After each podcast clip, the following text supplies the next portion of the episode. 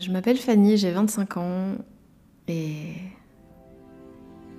je me pose beaucoup de questions vis-à-vis de, ça, d'être adulte, qu'est-ce que c'est, à partir de quand on le devient et est-ce qu'un jour on est fixé ou est-ce qu'on se pose la question toute notre vie de quand est-ce que ça va arriver enfin?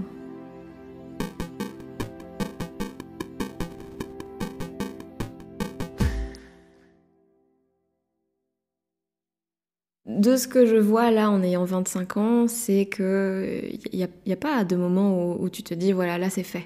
Tu te réveilles pas un jour en te disant maintenant je sais ce que je veux, je sais ce que je fais, je sais que mes décisions je vais les prendre de la bonne manière, je sais que mes choix vont être réfléchis. Non, à, à aucun moment t'arrêtes de douter et de te demander si t'es pas en train de passer totalement à côté de ta vie. Et j'espère que ça va changer, mais, euh, mais pour l'instant, j'ai pas du tout l'impression. Et j'ai l'impression que, que, justement, plus j'avance, plus les questions que je me pose deviennent, euh, deviennent compliquées à gérer parce parce qu'il est de plus en plus tard pour changer totalement de direction, en fait.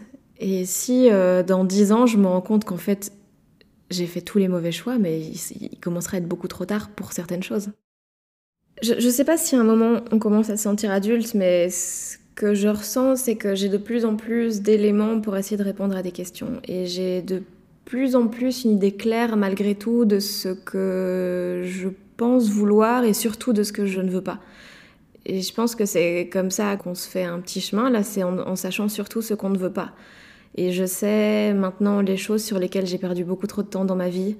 Euh, je sais ce qui m'a touché énormément alors que ça n'aurait pas dû. Je sais. Euh, toutes les choses que je me suis forcée à faire parce que j'avais l'impression que c'est ce que je devais faire. Et maintenant, je, pense qu'en grandissant, je me permets de plus en plus de m'en battre les couilles de ce que les gens attendent de moi et de d'essayer de faire davantage ce que je veux.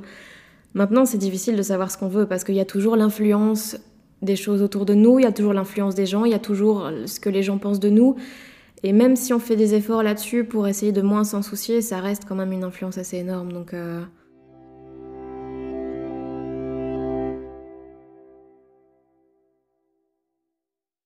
je me sens vachement adulte quand je fais des trucs débiles, mais que j'avais jamais pensé faire euh, avant dans ma vie.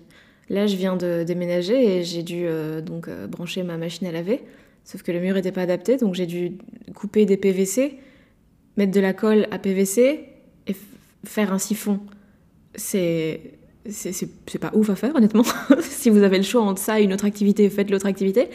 Mais après, je me sentais vraiment fière quoi. Parce que genre, j'avais aucune idée de si j'allais provoquer une inondation ou bien avoir une machine à laver qui fonctionne, mais ça a fonctionné. Après, je me suis dit, putain, c'est un truc que j'avais jamais fait. J'ai cherché des infos, je me suis renseignée, j'ai utilisé une scie. et puis maintenant, ça fonctionne, quoi. Donc ouais, là, tu te sens, tu te sens un peu bien. quand tu fais des choses que tu n'aurais pas fait par volonté, mais parce que tu en avais besoin dans ta vie, et, que ça se passe bien, en fait. C'est quand tu, tu testes des nouvelles choses et qu'elles fonctionnent quand même parce que tu t'y es bien préparé, en fait. À l'inverse, euh, je me sens encore euh, une enfant de 12 ans quand mes amis en général sont vachement plus âgés que moi. Genre ils ont 10, ouais, une dizaine d'années en plus, donc euh, ouais, je vois bien souvent au niveau de leur vécu et tout que, que j'ai pas encore fait grand chose de ma vie en fait. Et, ouais, ça, ça me fait me sentir jeune. D'un côté, c'est bien parce que je vais mourir après eux, mais ouais, c'est vraiment cette notion de, de je suis jamais sûre que je prends les bonnes décisions en fait. Et c'est ça, et j'arrive pas à savoir quand je suis sur la bonne voie ou si je me plante, est-ce que je fais les choses parce que j'ai envie ou parce que j'ai l'impression que je dois avoir envie.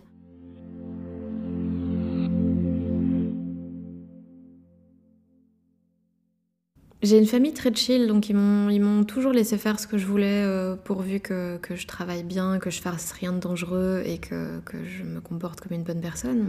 Mais ils m'ont jamais dit euh, tu dois absolument trouver un job, machin, c'est. Euh, non, ils ont toujours été assez cool et à partir du moment où je travaillais assez, où j'avais un, plan au minimum de, ce que j'allais faire de ma vie, ça allait.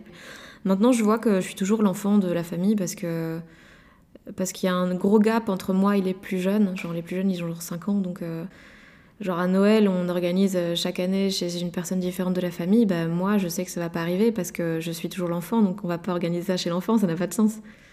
Ouais, en fait, c'est assez bizarre parce que dans ma famille, ouais, je me sens pas du tout comme un adulte parce que ma mère, elle m'appelle toujours mon petit chat et même en public, Même sur internet, dans mes chroniques, elle commente sur ma page Facebook Ah, mon petit chat, machin.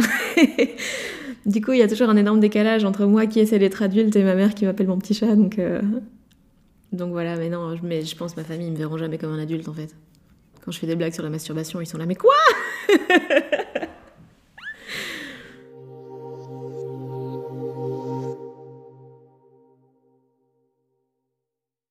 Très vite, j'ai été vachement indépendante et à 18 ans, je suis partie de chez moi. J'avais mon appart à Bruxelles alors que je viens du fin fond de la province euh, près de Liège.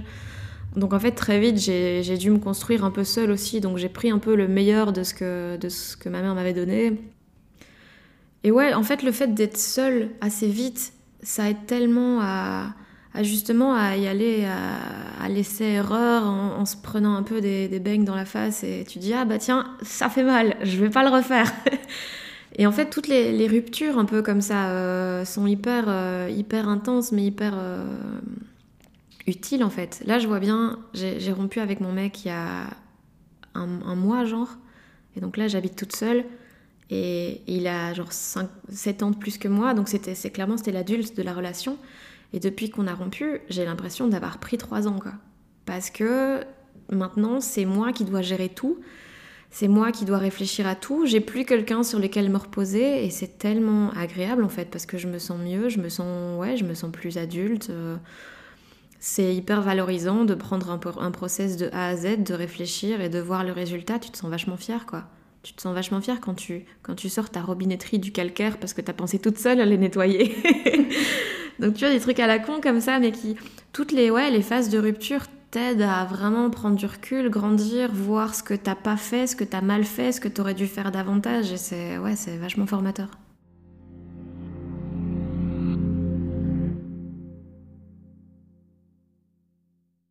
J'ai un métier qui me permet de ne pas trop trop me projeter. Genre là, si j'ai des plans pour un ou deux ans, c'est bien. Et après, je sais que je peux totalement me dire, bah en fait, euh, maintenant je veux faire euh, de la scénarisation, ou maintenant je veux faire euh, de la publicité, maintenant je veux faire ça. Et l'avantage, c'est que plus je prends de l'importance dans mon milieu à moi, plus les gens vont m'écouter quand je vais proposer d'autres projets. Et donc j'ai un peu ce statut de, de saltimbanque qui permet de de pas avoir trop d'idées de ce que sera le futur et je pense que j'ai vraiment besoin de ça en fait et c'est comme ça que je me suis retrouvée dans ce milieu où tout est hyper instable mais j'ai besoin de ça. Quand, genre, si on me propose un CDI, je fuis. C'est, je ne veux pas ça et je préfère l'instabilité qui non seulement est très stimulante parce que tu es obligé de bosser, tu es obligé de trouver des projets pour manger le mois suivant, mais qui te permet de, de savoir que c'est pas grave en fait, que t'es jamais coincé. Genre à un moment, je suis sortie des études de RP, donc de relations publiques, j'ai fait six mois en tant qu'attachée de presse, c'était affreux. Après six mois, je me sentais mal, ma vie n'avait aucun sens. Je me disais, mais je ne peux pas rester là-dedans, sinon je, vais juste avoir envie de me pendre en fait. Et donc là, j'ai arrêté parce que je pouvais arrêter. Et ça, c'est un truc dont j'ai besoin et j'ai accepté que j'en avais besoin et, j'ai accepté que, que j'allais jamais euh, faire des plans très très long terme et que j'aurais jamais. Euh, que j'allais m'éparpiller un peu dans plusieurs domaines plutôt que d'aller très très fort dans une seule carrière et, ça me va très bien en fait. C'est juste comme ça que je fonctionne, c'est comme ça que comme ça que je me sens en sécurité et, et voilà.